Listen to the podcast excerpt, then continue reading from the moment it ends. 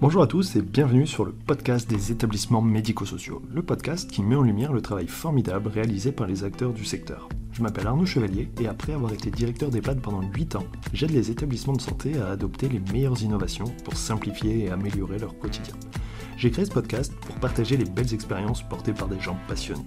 Avant de commencer, si vous appréciez ce podcast, vous pouvez vous abonner pour ne rater aucun épisode et encore mieux, mettre une note 5 étoiles sur Apple Podcast et le partager à vos collègues. Sur ce, bon épisode. Bonjour à tous, aujourd'hui je discute avec euh, Anne Fontaine qui est directrice de deux EHPAD et un accueil de jour à Plomeur en Bretagne et ensemble on va discuter d'un dispositif, un dispositif d'appel malade basé sur, euh, sur le son, sur la reconnaissance des sons qui s'appelle euh, OZO AI parce qu'il y a un petit peu d'intelligence artificielle je suppose, mais vous allez nous expliquer tout ça. juste avant, je vous propose de vous présenter et de nous expliquer, euh, voilà, peut-être rapidement, mais euh, c'est toujours intéressant, votre parcours et comment vous êtes arrivé en EHPAD. Donc moi, j'ai fait euh, des études universitaires assez variées, puis j'ai fini par atterrir dans ce qui à l'époque s'appelait des DESS et non pas des masters, mais en tout cas un master de direction, enfin de, de conduite de projets sociaux en région parisienne, parce que j'étais parisienne. Euh, pour valider ce DESS-là, euh, j'ai eu à faire un stage euh, dans une ONG. Enfin, j'ai choisi de faire un stage dans une ONG, mais Mission France, Médecins du Monde, sur le terrain parisien, voilà, des Missions France. Et puis, et puis finalement, j'ai été recrutée là. Donc, j'ai travaillé six ans pour les Missions France de Médecins du Monde en Ile-de-France, enfin à Paris. Et puis, j'avais épousé un breton entre-temps, donc ben, on, recherchait, enfin, il recherchait à revenir s'installer en Bretagne. Depuis la région parisienne, j'ai postulé pour un établissement qui se créait à l'époque, qui était donc personnes handicapées, une maison d'accueil spécialisée, adultes victimes de, de, de, lésions cérébrales, mais acquises à l'âge adulte, d'accidents en fait. j'ai eu la chance d'être retenue et puis donc c'était dans un petit village du Finistère euh, à l'époque, mais donc un petit village, donc ça c'était le grand écart par rapport à là d'où je venais de la région parisienne, mais c'était quand même un très grand groupe puisque c'était la mutualité française, donc c'était une chouette opportunité. Euh, comme on était sur la création d'un établissement, j'ai vraiment là beaucoup appris sur la conduite de projet, mais surtout comment emmener une équipe dans un projet, puisque ben, on est arrivé euh, dans des locaux vides. Hein. et, et, emmener les résidents autour, etc. Et puis donc je suis restée huit ans. Euh, et puis bah, après, comme c'est un grand groupe, j'ai fini par. Euh, j'étais connue du siège. Et puis quand un poste, un remplacement de congé maternité s'est libéré sur euh, un grand EHPAD, donc Kerloudan à l'époque à Plumeur, on me l'a proposé, donc j'ai accepté. et puis finalement, la personne que je remplaçais n'est jamais revenue, donc je suis restée à Kerloudan. Donc ça, c'était il y a 9 ans. J'entame ma neuvième année là. voilà. très, très, très correct, mais même plus que ça, parce que maintenant pense que on est sur des temps euh, peut-être un peu plus courts et ça devient un peu plus compliqué aussi de rester dans la durée. Alors, euh, c'est ce qui se dit, c'est ce que je, c'est ce que j'ai pensé, mais en fait, moi, je me plais vraiment beaucoup. Bon, j'ai beaucoup de chance. Hein. On est un groupe, donc la mutualité française, déjà, c'est des valeurs, hein, puisque c'est voilà, plus facile de raccrocher un projet quand on se reconnaît dans les valeurs, hein, de, priver ma but non lucratif. Et surtout, moi, la chance que j'ai eue, c'est l'établissement de Carloudan. Si vous voulez, c'est un établissement qui est très favorablement connu sur le territoire parce que euh, c'est un très bel établissement. En fait, on est une petite ville sur la côte du Morbihan. Euh, on a un grand établissement avec un grand parc, un grand, un grand étang dans le parc, enfin très, très favorablement connu sur le territoire, et ce qui a permis de voilà d'avoir, euh, ça donne envie quoi, ça donne envie aux professionnels quand les familles déposent leurs proches euh, dans, dans l'établissement, ils sont moins culpabilisés, donc tout se passe bien. Enfin, on a un chouette, chouette établissement. Et surtout, j'ai eu, en fait, quand je suis arrivée, donc c'était fin 2014, début 2015, on venait d'ouvrir, enfin, ma prédécesseuse, comme on dit, avait répondu à un appel à projet, venait d'ouvrir un accueil de jour euh, qu'on avait euh, eu assez facilement parce qu'en fait, les locaux s'y prêtaient. Il y avait une maison autonome dans le parc qui permettait de créer un accueil de jour.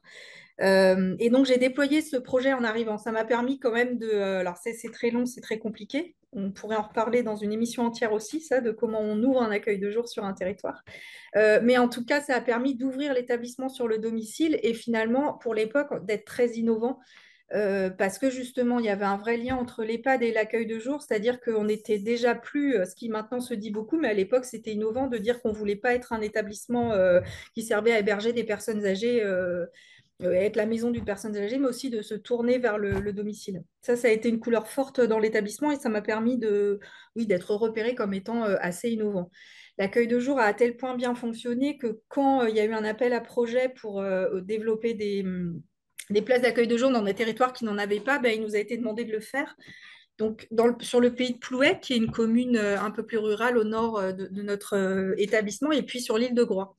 Donc ça, c'est pareil, c'est des, des territoires euh, dont, on peut parler aussi pendant des émissions entières, mais euh, c'est aussi très intéressant. En tout cas, ça, a lancé- ça, ça faisait de notre établissement et de notre équipe, surtout euh, des, des, hum, dans l'innovation, enfin dans le- au quotidien, il fallait se réinventer tous les jours, en fait, hein, puisque c'est des projets quand même très particuliers. hein faut imaginer des aides-soignantes à qui on demande de partir un peu le sac euh, sur le dos, euh, prendre le ferry le matin pour aller à Groix. euh, Là-bas, des, partenaires sur place qui sont top, hein, avec qui ça se passe très bien, mais enfin, tout à construire.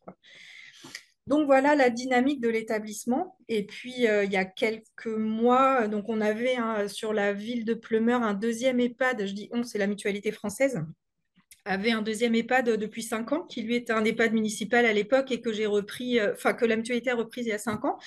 Et ma collègue ayant fait le choix d'une autre carrière, fallait partir sur un autre poste. Le poste était à pourvoir et ça tombait un peu sous le sens de me proposer d'avoir une seule direction sur les deux EHPAD puisqu'on est à 800 mètres d'écart. Euh, avec des profils radicalement différents, puisque donc Carlo Dan, beaucoup dans l'innovation et surtout mutualiste depuis 30 ans, hein, l'établissement a 30 ans, enfin 28 ans, Euh, et puis Terre et Mer, qui est un EHPAD euh, anciennement de la municipalité, donc pas les mêmes équipes, pas les mêmes façons de travailler. L'idée, c'était un peu d'harmoniser les pratiques et puis d'avoir une seule direction, parce qu'en fait, on rend service, on a une offre, euh, bah, l'idée, c'était d'avoir une offre cohérente euh, euh, sur la population âgée. Voilà voilà comment je suis arrivée là. Alors pour le coup, euh, vous aviez l'air de supposer qu'on ne pouvait pas rester longtemps. Moi, je me vois très bien rester encore très longtemps parce que, et Ozo en fait partie, hein, on est dans une dynamique, dans des projets, euh, dans des projets qui, nous font repartir à chaque fois. On vient de, faire l'évaluation HAS euh, de Kerloudan il y a quelques mois. C'était aussi une boucle bouclée puisque j'étais là depuis 8 ans, on a fait l'évaluation qui s'est très bien passée et on repart sur euh, 5 ans de mieux. Voilà. Ok. Non, super, mais je disais ça surtout parce que ça fait, ça fait plutôt plaisir en fait. C'est vrai que parfois on peut avoir une. euh, enfin, bon, on peut dire parfois qu'au bout d'un moment c'est important de changer. Maintenant, si vous êtes toujours sur des projets et tout ça, c'est aussi un moyen de C'est se ça. réinventer et d'être sur des postes différents parce que déjà reprendre un établissement, en plus relancer les de Oui, jour, oui, oui, oui, on s'ennuie pas. il y a ce côté-là. Et puis, euh, et puis c'est un sujet qui revient aussi beaucoup. Sinon, au-delà de ça, c'est la notion d'épuisement aussi des directeurs, des directrices qui, voilà, Covid, machin, inflation, euh, recrutement, Alors oui, hein, qui, Ouais, trois fois oui, mais non aussi parce que en fait, ben, je- bon, beaucoup de chance parce que euh, un établissement qui s'y prêtait, mais en fait, on a toujours été dans des projets, alors parfois de grande envergure, on va parler d'Ozo, c'est un gros projet, mais aussi de petite envergure, enfin à plus petite. euh, hein, on a, on a nous ici euh, été monter des ludothèques itinérantes euh, à 50 km de notre établissement pour faire jouer entre eux les personnes âgées avec leurs proches aidants à la maison, enfin voilà, euh, sur, sur des jeux de société adaptés. Euh, des, petites choses comme ça qui font que, euh, alors pour l'équipe, c'est ça, soutient, ça, les rend, ça les valorise et, on a une équipe qui suit. Et même pour nous, en fait, je dis nous, équipe de coordination et moi, parce qu'en fait, on est toujours en, train de réfléchir à des nouvelles modalités opérationnelles. Donc, sans croûter, sans liser, non. Fatigué, oui, très vraiment, parce que ça fait une charge de travail, évidemment. Ouais, Ouais. Ouais. Mais c'est vrai que souvent on voit les établissements qui sont moins concernés par euh, l'absentéisme et tout ça, par un peu cette, euh, cette belle déprime ambiante. Souvent, oui, c'est parce qu'il y a une forme d'innovation, parce qu'ils ont Mm. gardé le sens et parce que ça continue de fonctionner et donc ils sont un peu épargnés par, euh, par le contexte. C'est euh, c'est peut-être une lecture simpliste, mais en tout cas, c'est celle que j'ai aussi moi au quotidien. On est assez, euh, on a une équipe stable. Bon, on a les, les, les arrêts, euh, les petits arrêts maternité qui vont bien et les arrêts maladie aussi, ça comme tout le monde. Et on a souffert du Covid comme tout le monde, mais non, on a une équipe stable et surtout partante. hein. C'est, une, chouette équipe. ouais. Ok. Et ben moi, j'ai découvert euh, Ozo, parce que c'est ça notre sujet, sur le, le congrès du GCSMS euh, Comet. Donc, c'était en Bretagne au mois de début septembre, début Euh, ouais, Et, euh, et donc voilà, dans la discussion avec le, avec le fondateur, on s'est dit, ben, parce que moi, le sujet de l'appel malade, c'est un sujet qui me tient vraiment à cœur. Je me dis, on parle ben, de l'évaluation. C'est très bien d'évaluer, c'est très bien de venir voir ce qui se passe, les documents preuves, les process et tout. Mais d'abord, est-ce que quand les gens nous appellent, est-ce qu'on est capable de répondre et d'aller voir? Eh bien ça, on n'en parle jamais. Et euh, je pense que le fond du problème, il est aussi beaucoup juste euh, technique. Parce que cette histoire de bouton où on appelle et puis on a un appel qui est parti, on ne sait pas où, DECT en DECT qui marche à moitié, bah, voilà, euh, voilà, on peut remettre euh, sur la faute à, l'établissement, à la direction, aux équipes, mais je pense que souvent c'est une question matérielle. Et là, j'ai trouvé le, dispositif euh, bah, vraiment intéressant et peut-être une, option qui pourrait être, qui pourrait changer un petit peu les choses dans les établissements. Et c'est vrai que bah, l'idée, c'est puisque vous vous l'avez expérimenté, c'est d'avoir votre avis.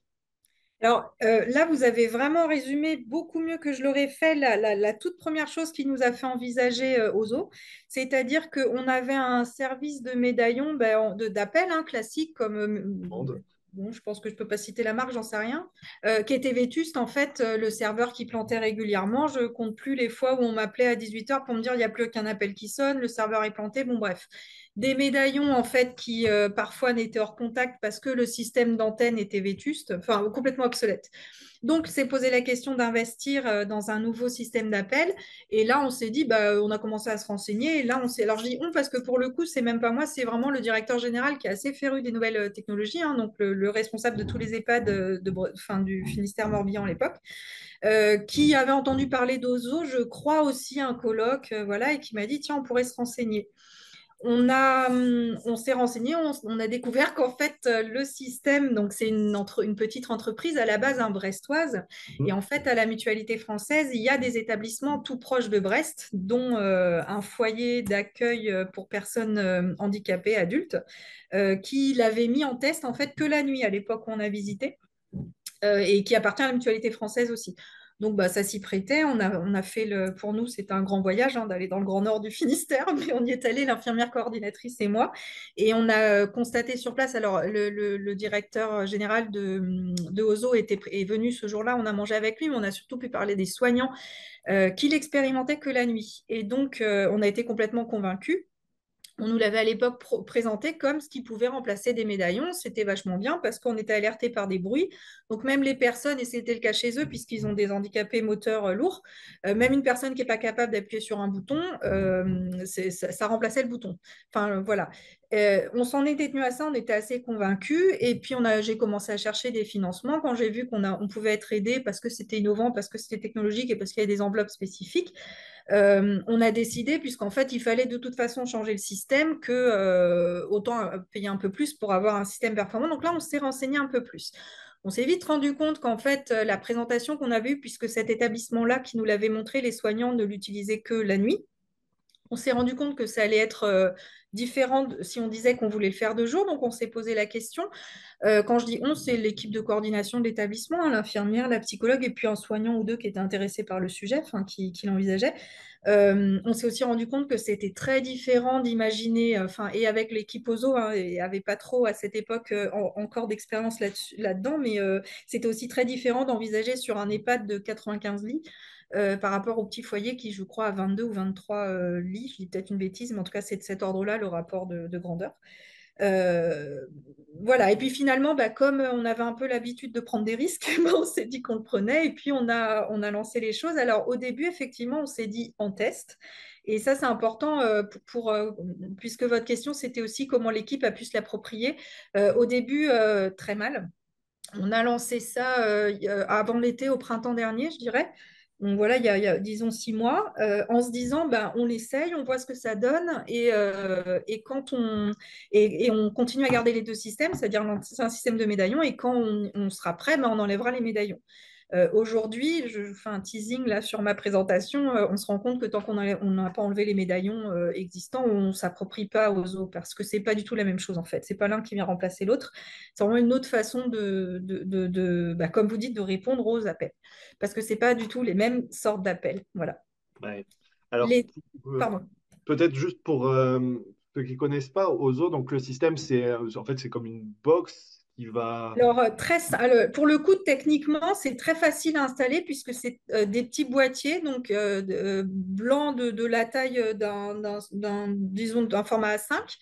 Euh, qui n'a qu'à se brancher euh, sur une prise à l'endroit où on veut qu'il capte les sons et qui marche sur le Wi-Fi. Nous, on avait des petites joyeusetés, notre réseau Wi-Fi qui marchait pas, mais l'entreprise nous a réglé ça, nous a mis un, réseau parallèle. Mais en tout cas, euh, il suffit d'avoir du Wi-Fi, une prise électrique, ça fonctionne. Et c'est tout. Et, et, après, en fait, c'est donc une intelligence artificielle qui écoute les bruits, qui apprend, enfin, qui de base en reconnaît certains comme étant euh, à transcrire à des soignants et qui aussi apprend en fonction des résidents euh, et des bruits euh, de la journée. et qui reporte des alertes sur des osophones, enfin des, des, des, smartphones que les soignants ont à la place des fameux DECT dont vous parliez, qui marchent une fois sur deux, et qui reportent des alertes de bruit. Voilà.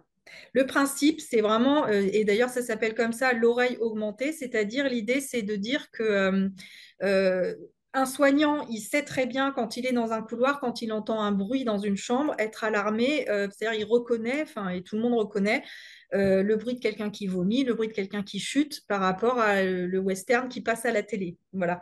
Euh, L'idée, c'est que ce boîtier, il remplace cette oreille. On n'a pas besoin d'être à la porte en train d'écouter pour voir ce qui se passe. On est alerté en cas de, de, besoin.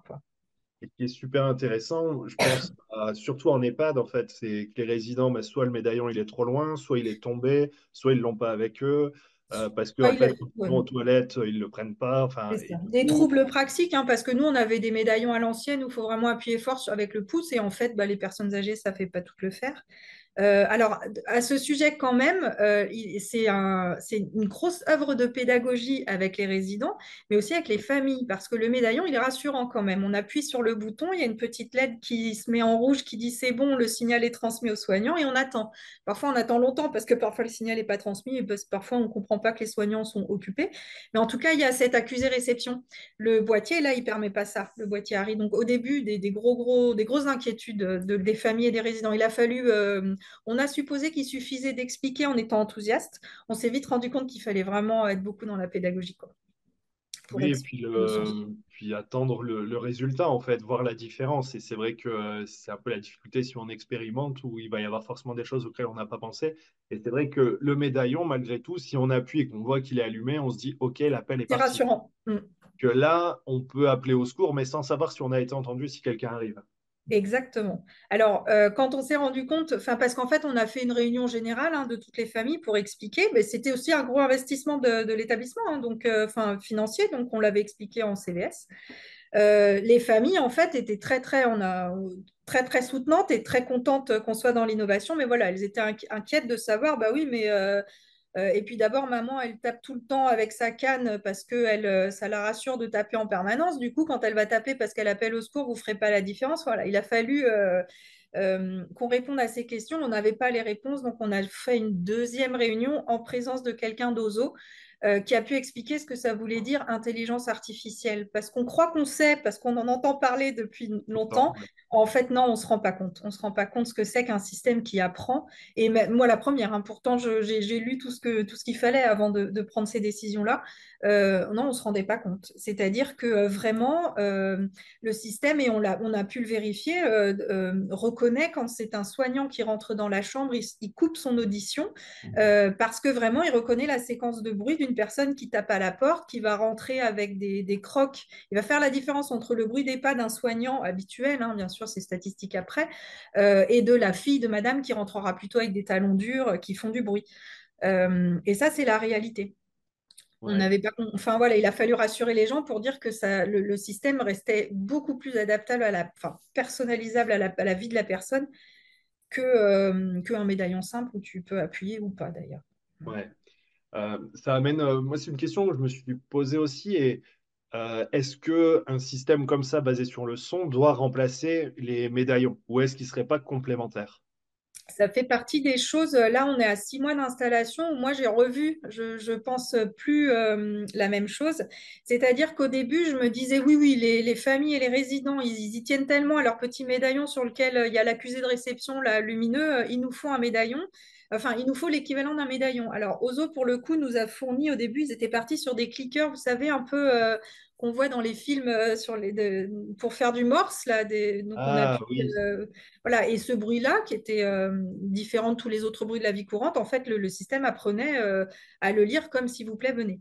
Et puis, finalement, le, ils ont eu du mal à à, fabriquer des clickers qui soient pas trop durs et compliqués à utiliser pour le coup et quand on a de l'arthrose dans les mains, etc. Bref, on s'est un peu raté là-dessus.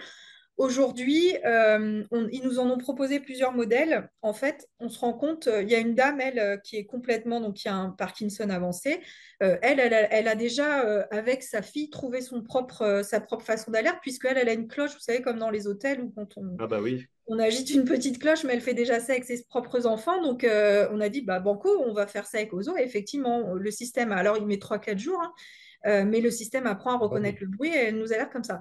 Donc, j'ai changé d'avis parce qu'au début, je disais, des médaillons, il en faudra toujours, ça rassure tout le monde, même les soignants, en vrai, ça les rassure de savoir que les résidents peuvent appeler en appuyant sur quelque chose.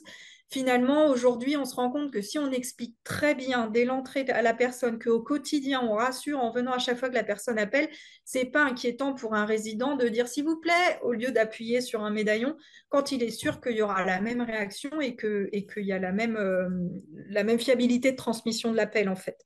Euh, ça marche euh, sur le papier, c'est joli à dire, hein, mais évidemment qu'il y a des familles et des résidents qui comprennent pas et c'est pas rassurant pour tout le monde. Mais n'empêche que c'est ça qu'on cherche à faire aujourd'hui. C'est pas à mettre systématiquement un médaillon chez tout le monde. C'est plutôt à n'en mettre que chez ceux dont on sent qu'ils sont vraiment rassurés. Mais euh, on les a, pour vous dire, hein, les équipes, on a fait un groupe de travail qui pilote ce projet-là.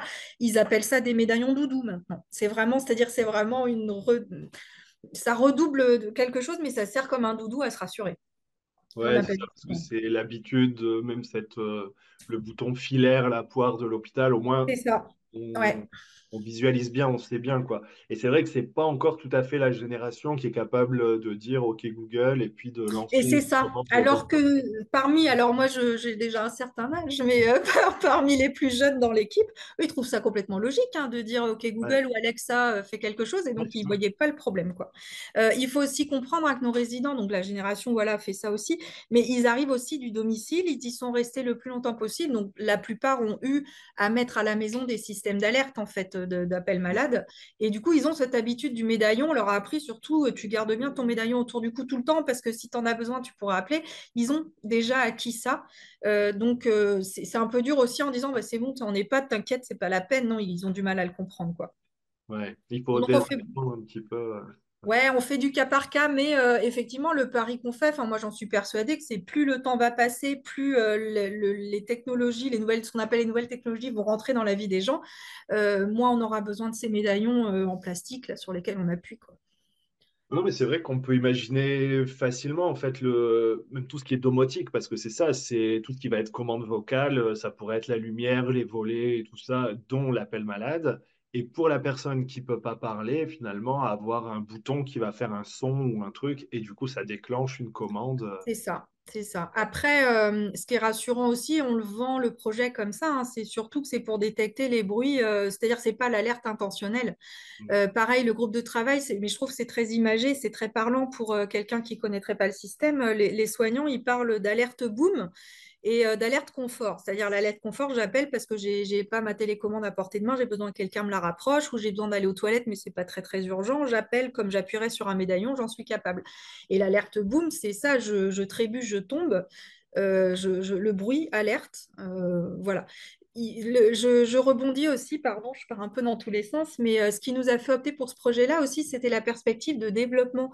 Parce que tout de suite, on nous a indiqué, pour l'instant, c'est ce qu'on appelle un, système d'alerte, mais c'est tout simplement un système d'écoute. Et donc, effectivement, il y a des, développements qu'on peut imaginer sur la, alors, euh, à traduire en médecine euh, à distance, en fait. On est, on est là-dedans, on n'y est pas aujourd'hui, mais pourquoi pas demain un médecin traitant pour avoir accès à un enregistrement du sommeil ou écouter des apnées du sommeil ou, euh, ou des crises d'épilepsie qui, qui, peuvent être très régulières pour certains résidents et euh, avoir la, fréquence et la, et la, la quantité, en enfin la durée, euh, on peut parler à un médecin qui aurait besoin de ces infos-là. Enfin voilà, on, est aussi parti dans l'idée que c'était pas seulement remplacer le système de médaillon, c'est vachement important à comprendre.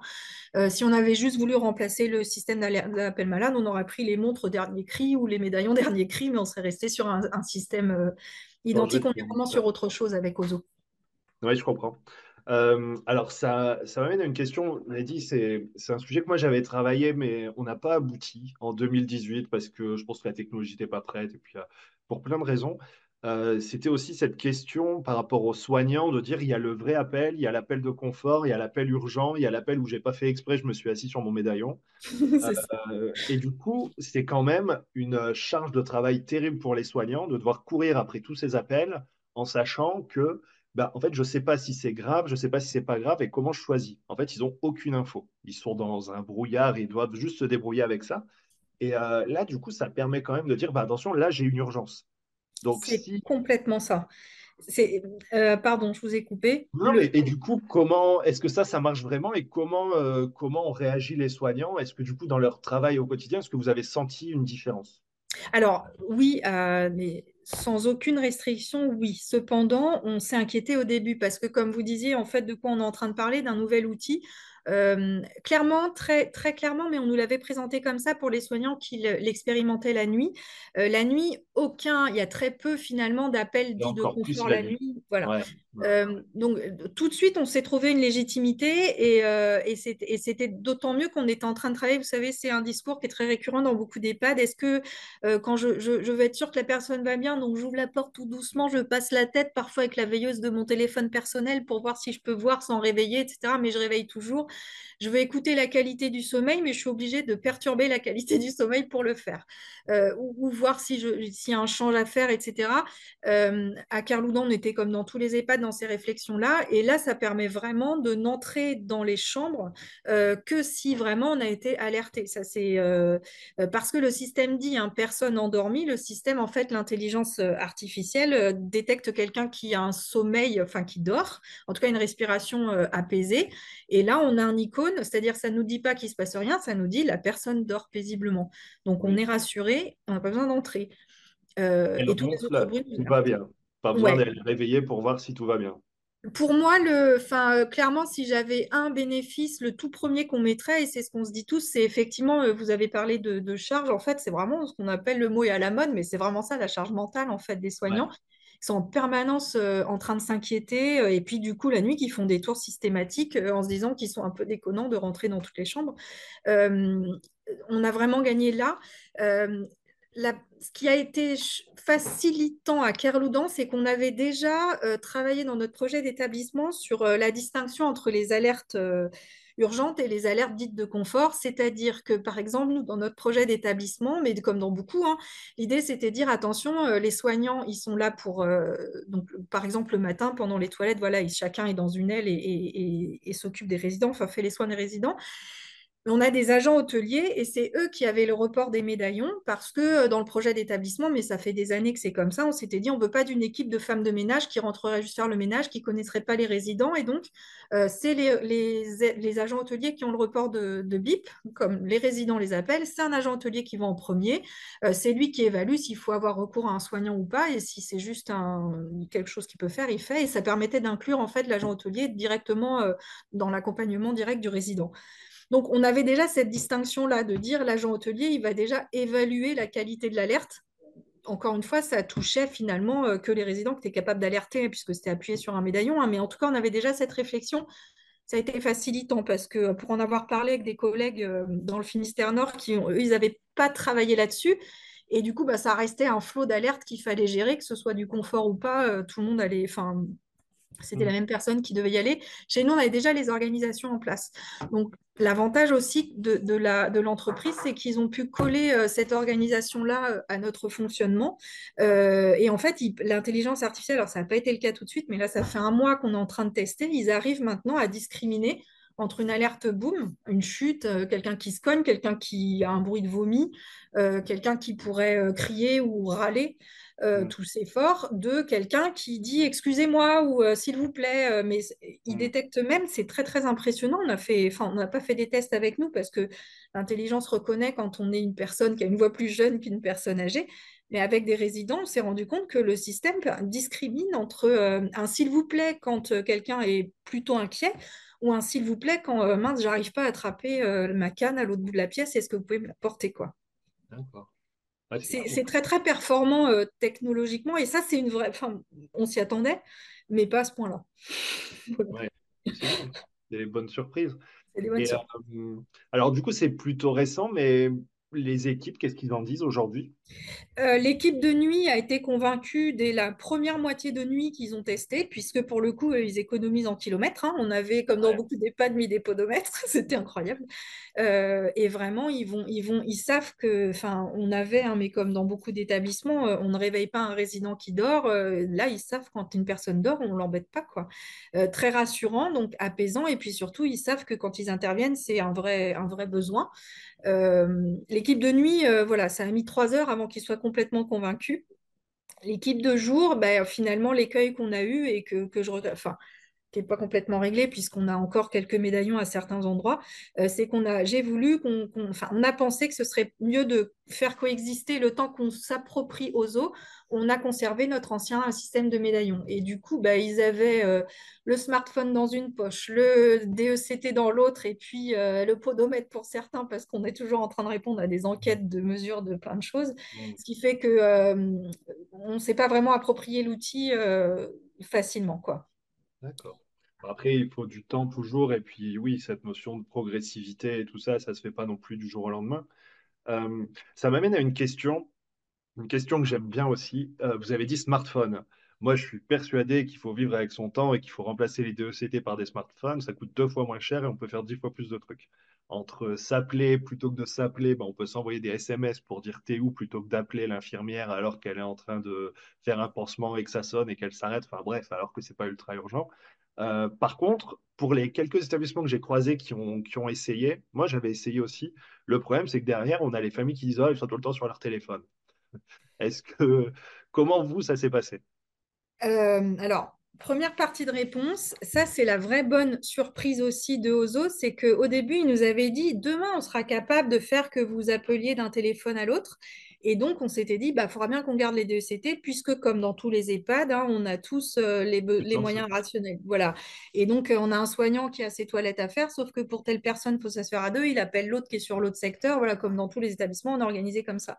Euh, la- la- ça fait deux mois là qu'ils nous ont mis, la, enfin un mois et demi, où euh, ils sont venus et ils nous ont installé la possibilité d'effectivement d'envoyer. Alors en plus, tu peux dicter un message. Donc, euh, parce qu'il y Ah, avait ça aussi aussi, ouais. Ouais, parce qu'il y a, y a eu ça. Euh, au début, c'était des SMS, c'était vachement bien parce que tu n'es plus obligé que la personne décroche pour te dire oui, oui, j'arrive. Elle- tu sais qu'elle va- elle va venir dès qu'elle aura les mains libres. Euh, par contre, on s'est rendu compte, et moi j'avais minimisé ce problème-là, certains agents hôteliers, certains soignants aussi, euh, qui étaient gênés de faire des textos avec des fautes au regard de leurs collègues. Euh, et vraiment, euh, c'est-à-dire qu'ils, ben, comme les transmissions, c'est le même problème, hein, et ça, ça paralysait un peu. Euh, depuis qu'on appuie sur un petit micro, qu'on dicte, alors c'est même pas que ça, ça peut transcrire en texte, mais nous on laisse que ça transcrit en voix. Donc en fait, tu enregistres, euh, salut, c'est euh, moi, tu viendras dans la, dans la chambre 2 euh, dès que tu peux. Super. Ça, c'est top. Euh, voilà, après, euh, j'ai oublié la deuxième partie de votre question. Bah, les Le- familles, est-ce que derrière on dit pas mais qu'est-ce qu'ils font tous sur un téléphone portable? Ils sont pas en permanence avec ce smartphone. En fait, Ce- il, il- il est sur vibreur déjà, il est au fond d'une poche. Donc, en fait, on s'en rend pas forcément compte. euh, Enfin, comme autant qu'on avait un DECT avant, ils sont pas en permanence en train de regarder l'écran parce que euh, on a pu paramétrer énormément. C'est-à-dire que l'outil permet de- quand le soignant prend son poste, il prend un smartphone et il dit, bah, moi, je vais sur l'aile 2 euh, et il va recevoir les alertes que de l'aile 2.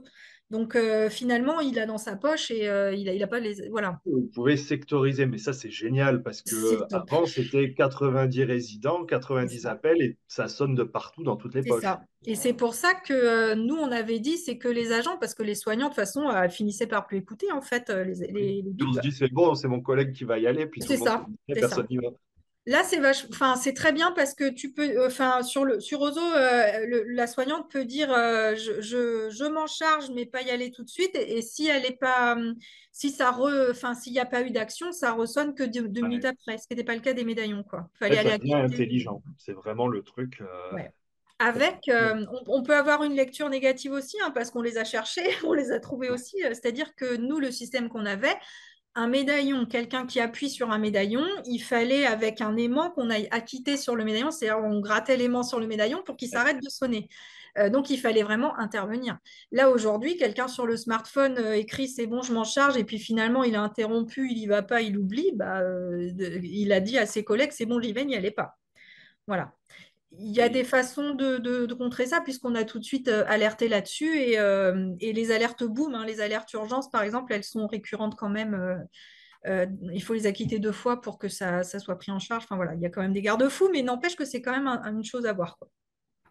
Et au niveau confidentialité, parce que puisqu'on entend tout ce qui se passe, est-ce qu'à un moment, sur l'aspect euh, respect, euh, intimité, vie privée, machin et tout, même les mots et secrets médicaux et tout ça, euh, comment ça fonctionne? Ouais, ça, ça a été évidemment la première chose qu'on s'est demandé. Hein. On a la chance à la mutualité française d'avoir un comité éthique très actif, et y compris un comité inter-EHPAD sur le secteur de l'Orient, parce qu'on est à côté de l'Orient qui fait qu'on a pu en parler.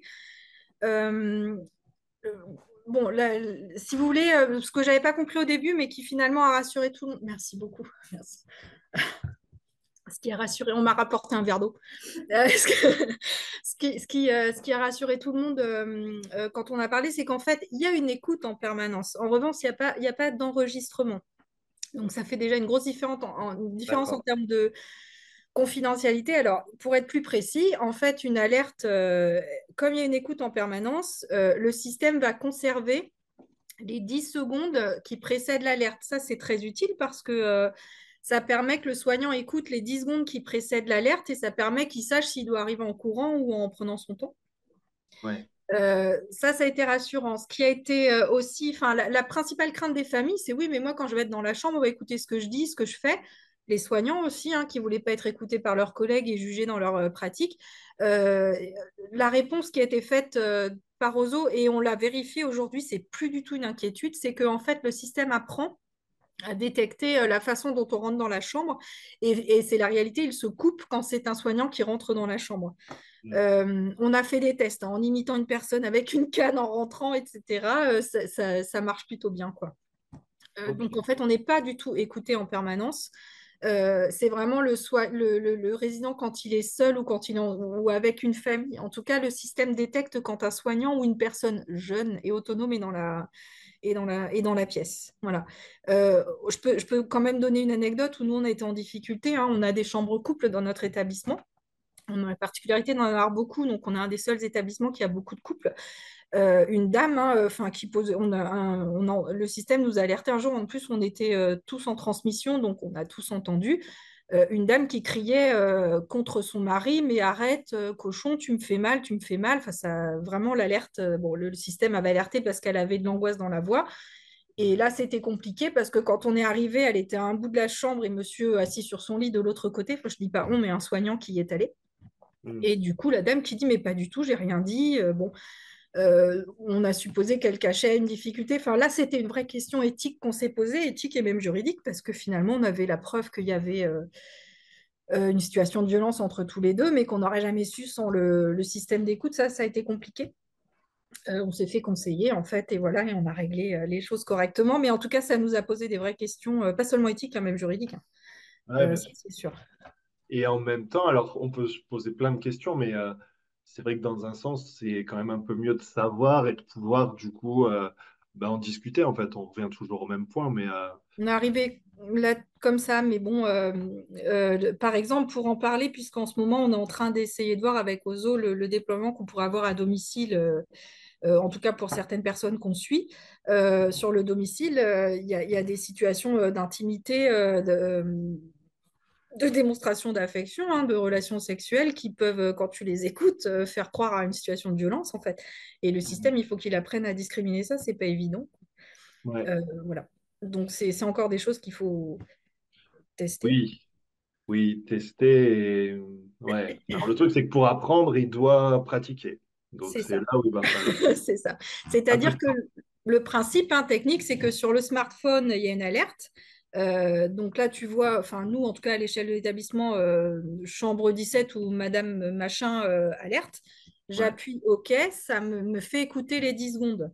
Donc j'entends. Et là, je peux dire fausse alerte. Si en l'occurrence, c'est Madame qui se raclait la gorge, et où je sais très bien, c'est une dame qui appelle en permanence pitié, pitié, peu qu'on en a dans tous les établissements, des, des, gimmicks en fait de paroles qui reviennent.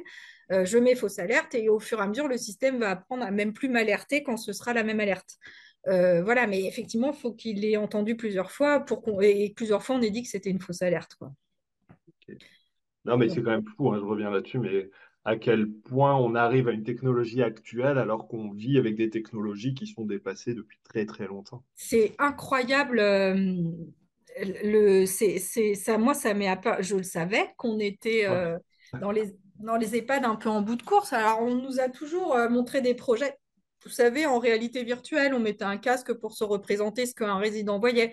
On se mm. mettait des poids sur les jambes pour se représenter ce que ça fait d'être ankylosé par le l'âge, euh, euh, etc. Euh, on, savait, que, mais ça faisait des petites touches comme ça. Là, en fait, ça, Ozo vraiment nous a permis de changer notre regard. c'est-à-dire, on est vraiment dans le Carloudan 2.0, on dit souvent en plaisantant, mais c'est vraiment ça, c'est-à-dire qu'on n'est plus avec des petits outils ponctuels, on est vraiment au quotidien. Euh, vraiment, moi, j'en suis persuadée. Après, je n'ai pas de part dans l'entreprise Ozo, hein, je ne sais pas. Mais en tout cas, moi, quand j'imagine mon métier, euh, voilà, j'ai 45 ans, il me reste 20 euh, ans, on peut dire. si j'imagine être encore à la direction des pattes dans 20 ans, j'imagine qu'Ozo et d'autres outils seront vraiment, enfin, quel soulagement pour les soignants, quoi, en termes de charge mentale, en termes de fatigabilité physique, morale, évidemment. Enfin euh, voilà, euh, ça a l'air de rien aussi, mais que comme on a vu le micro sur lequel on pouvait appuyer pour dicter un message euh, sur notre logiciel de soins, en fait, on ne s'était même pas posé la question, mais ça nous a fait nous poser la question sur le logiciel de transmission. Ah bah oui, bah tiens, ça existe aussi. On a mis des micros sur tous les PC, ça, révolutionne la façon de faire les transmissions. C'est-à-dire que la personne qui était un peu gênée à chercher ses mots, bah là, elle dit les choses comme elle les pense. On, a gagné en précision, on a gagné en, fiabilité de l'information. Enfin, ouais, les, nouvelles technologies et, surtout ça nous a fait mettre sur le doigt qu'on avait beau tous se dire ah mais nous on est innovants en fait on était vraiment loin d'imaginer ce qui était déjà possible aujourd'hui quoi. Non mais ça c'est un, vrai sujet mais enfin, je pense que oui après tous les établissements sont là-dedans pour plein plein de raisons mais c'est vrai que ça fait plaisir euh, et c'est un bon mot de la fin mais ça fait plaisir de voir qu'on peut intégrer ces, nouvelles technologies et d'autant plus avec l'intelligence artificielle qui est quand même un sujet très 2023. On a raté plein. C'est ça. C'est ça. Tout le monde euh, diabolise euh, ChatGPT là, mais en fait, euh, nous on a l'impression que on peut on peut en parler autrement, des, enfin autrement qu'en disant oulala là là, ça fait peur. si, y a, moi si j'avais un mot de la fin à dire, c'est du côté des équipes en fait, parce que enfin, j'enfonce une porte ouverte, j'imagine, dans un podcast tel que le vôtre. Enfin, les gens qui écoutent les podcasts sont déjà un peu sensibilisés, mais il faut se représenter ce que c'est que être un soignant, un agent hôtelier en EHPAD euh, qui a enfin, c'est dur, la charge de travail, voilà. Il entend à la télé que de toute façon, dans les EHPAD, on est maltraitant, on laisse mourir les vieux dans les EHPAD. Il va le, samedi soir à une soirée, qu'est-ce que tu fais dans la vie? Je suis soignant d'EHPAD. Ouh, je sais pas comment tu fais, moi je pourrais pas. Euh, c'est ça, hein. je, caricature, mais c'est la réalité. Bah, finalement, arriver au travail en se disant qu'on a un outil euh, de pointe, de technologie qui, et, de, voir à quel point on a réfléchi sur le sens du métier du soignant, c'est aussi une façon de valoriser vraiment ce métier qui est, euh, ben, qui est pas juste de changer des protections, contrairement à l'image que, que, beaucoup en ont, et que euh, vraiment euh, dans du sens quoi, de, de l'accompagnement global d'une personne. C'est c'est aussi à ma petite échelle de directrice de petit établissement, euh, moi, je le, je le, vois. Je le vois que les soignants sont fiers. En fait, il y a une forme de fierté d'avoir des outils de, de, de, ce qu'on appelle le futur, mais qui, en fait, euh, voilà, on a, on a tous... Euh, enfin, moi, j'ai aussi Alexa, enfin, une Google Home à la maison. Je, je, trouve ça normal. Ben, c'est normal que dans un EHPAD, on ait ce type de technologie, quoi.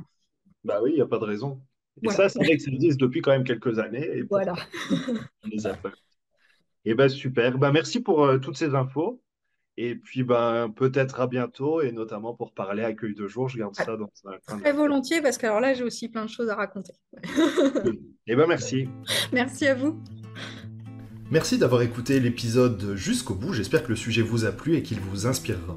Pour m'aider à faire connaître le podcast, abonnez-vous sur votre plateforme d'écoute préférée ou notez-le et partagez-le sur vos réseaux sociaux. N'hésitez pas à me contacter sur LinkedIn pour toute remarque ou proposition de sujet.